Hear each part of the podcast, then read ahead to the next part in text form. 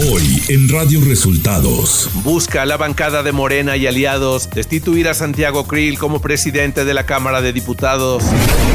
García Luna tejió red de corrupción de la que extrajo 745.9 millones de dólares de México, informó Pablo Gómez, titular de la Unidad de Inteligencia Financiera.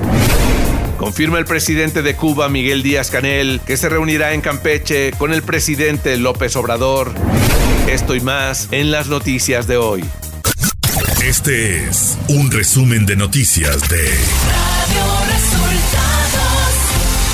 Bienvenidos al resumen de noticias de Radio Resultados. Hoy es 9 de febrero y ya estamos listos para informarle Valeria Torices y Luis Ángel Marín. Quédese con nosotros, aquí están las noticias.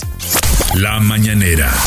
En la conferencia de prensa de este jueves, el presidente Andrés Manuel López Obrador aclaró lo que dijo este miércoles de que la ministra Norma Piña estaba en el cargo de presidenta de la Suprema Corte de Justicia gracias a él. Hablaba yo de que la presidenta estaba ahí porque por primera vez en muchos años, en décadas, en siglos, el presidente de la República no decide quiénes deben de estar en la Corte, como era antes.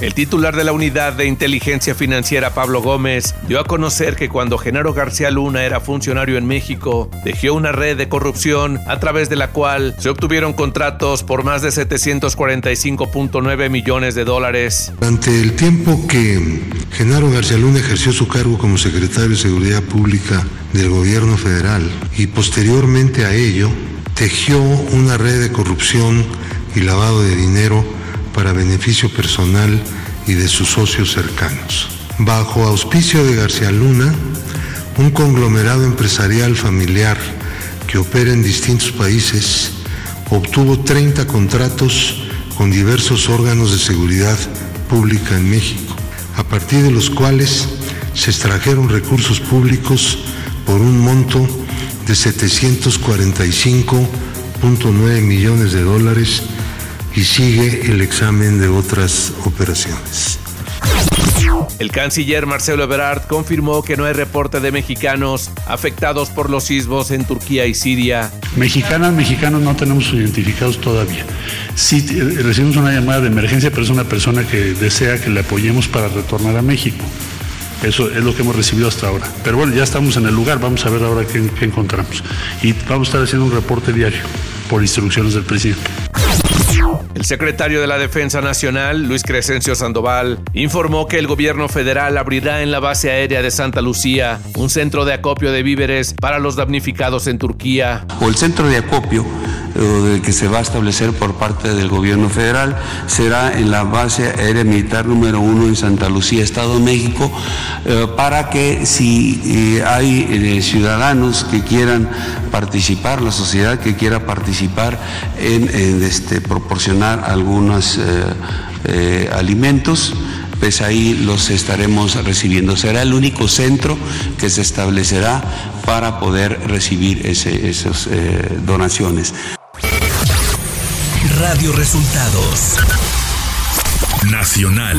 La Junta de Coordinación Política de la Cámara de Diputados acordó invitar a Santiago Krill a una mesa de diálogo para escucharlo y que exponga sus argumentos de defensa. De así acordarse, en la sesión de este jueves pondrían a votación en el Pleno la solicitud de destitución, pero antes de solicitar ante el Pleno la remoción de Santiago Krill como presidente de la mesa directiva, Morena escuchará al diputado del PAN. El presidente de Cuba, Miguel Díaz Canel, confirmó este jueves que se reunirá el sábado con su par mexicano Andrés Manuel López Obrador en Campeche y anunció que realizará una gira que también incluye Belice. La Sala Superior del Tribunal Electoral del Poder Judicial de la Federación determinó que los promocionales de Morena, en los que calificaron como traidores a México a ciertos legisladores y sus partidos que votaron en contra de la reforma eléctrica, sí fue calumnia electoral. El proyecto aprobado por unanimidad indica que las afirmaciones no pueden ser consideradas como críticas severas amparadas por la libertad de expresión. El coordinador de los senadores del PRI, Miguel Ángel Osorio Chong, rechazó que pudiera ser removido del cargo para el que fue electo por sus compañeros y precisó que asistirá mañana a la reunión con el dirigente nacional de su partido, Alejandro Moreno Cárdenas, con el ánimo de resolver diferencias y evitar que éstas no reboten en las elecciones del Estado de México y Coahuila. El senador por Hidalgo afirmó que es lo único que personalmente busca cuidar. Por votación de Morena y sus aliados en la Cámara de Diputados, se aprobó este miércoles 8 de febrero el dictamen para expedir la Ley de Protección del Espacio Aéreo Mexicano, que busca medidas para preservar la seguridad, soberanía e independencia del espacio aéreo y faculta a la Secretaría de la Defensa Nacional para coordinar a las autoridades pertinentes para garantizar dichas medidas. Economía. De acuerdo a datos del INEGI, la inflación en México aceleró y se ubicó en 7.91% a tasa anual durante el mes de enero de 2023, luego de ubicarse en 7.82% en diciembre pasado. Con ello, la inflación lleva 23 meses fuera del rango objetivo del Banco de México, que es de 3% más menos un punto porcentual. Clima.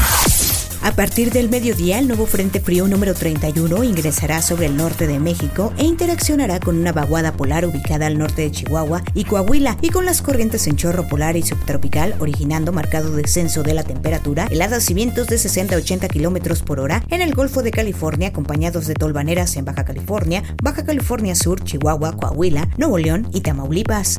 Ciudad de México.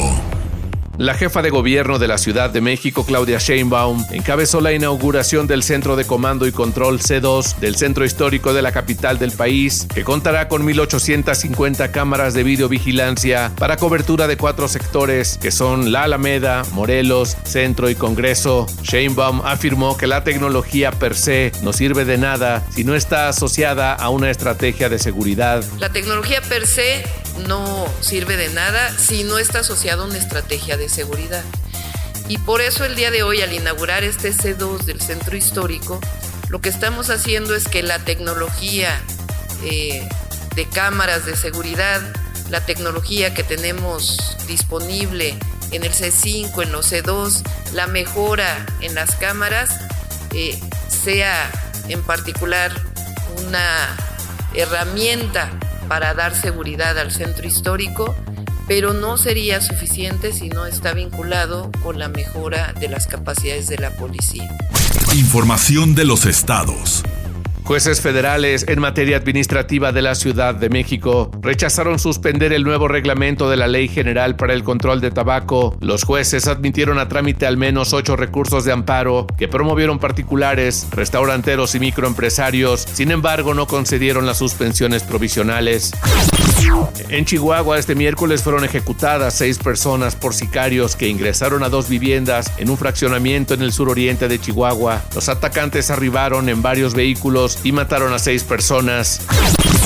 El anestesiólogo detenido por la Fiscalía General del Estado de Durango como uno de los presuntos responsables de los contagios de meningitis micótica señaló en un video grabado antes de su aprehensión y que fue publicado en Facebook por una de sus amigas que se siente acosado, intimidado y perseguido por la autoridad. Por su parte, el presidente del Colegio Médico de Durango, Humberto Rosales Ronquillo, pidió a la Fiscalía Estatal que se guarde el debido respeto al proceso judicial, que se sigue al anestesiólogo y evite que se propicie un linchamiento público.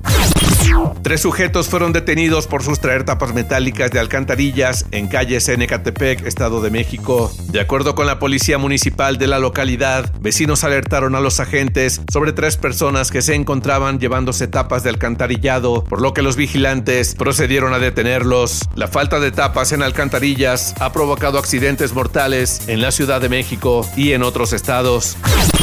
Integrantes del ejército desplazados en Hidalgo realizaron un operativo en el que localizaron y decomisaron combustible, vehículos y diversos artículos empleados para el robo de hidrocarburo en ductos de Pemex. El operativo contra el huachicol se realizó en el poblado de San Miguel Allende, en Tepeapulco, en el estado de Hidalgo. Se aseguraron 1.600 litros de combustible, así como vehículos, bidones y tambos.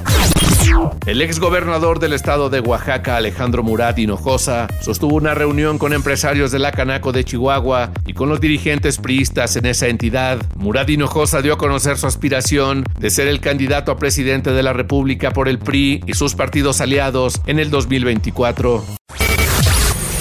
Radio Resultados Internacional. Los equipos de rescate en Turquía y Siria seguían salvando este miércoles a contrarreloj a supervivientes atrapados en los escombros del potente terremoto de lunes que dejó ya más de 17.000 muertos durante dos días y dos noches desde el sismo de magnitud 7.8. Miles de socorristas trabajaron en temperaturas gélidas para encontrar a sobrevivientes bajo los edificios derrumbados a ambos lados de la frontera.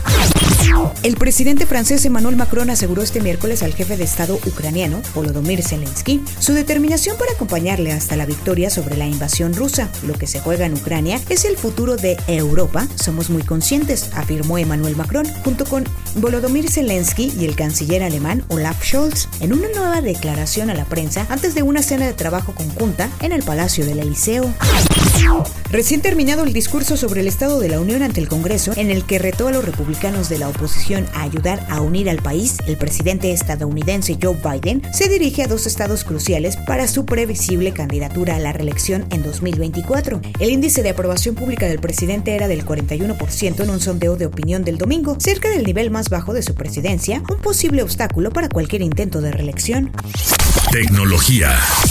TikTok está desarrollando nuevas opciones de navegación y uso de aplicación, entre las que se encuentran el modo de scroll automático y la capacidad de editar una publicación. Actualmente la aplicación propiedad de ByteDance no permite editar el texto de un video una vez publicado. Además, la plataforma está trabajando en la capacidad para guardar videos publicados sin marca de agua para poder compartirse en otras redes sociales.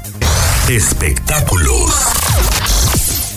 The Walt Disney Company reveló que sus populares franquicias Toy Story, Frozen y Zootopia tendrán una nueva secuela cada una. Aún no se ha revelado la sinopsis de cada una, pero es un hecho que Toy Story 5, Frozen 3 y Zootopia 2 llegarán a las salas de cine próximamente. La saga de Toy Story recaudó en la taquilla más de 3 mil millones de dólares y Frozen, con dos películas, recaudó casi 2.700 millones de dólares. Zootopia, con una única película estrenada en 2016, recaudó mil millones de dólares.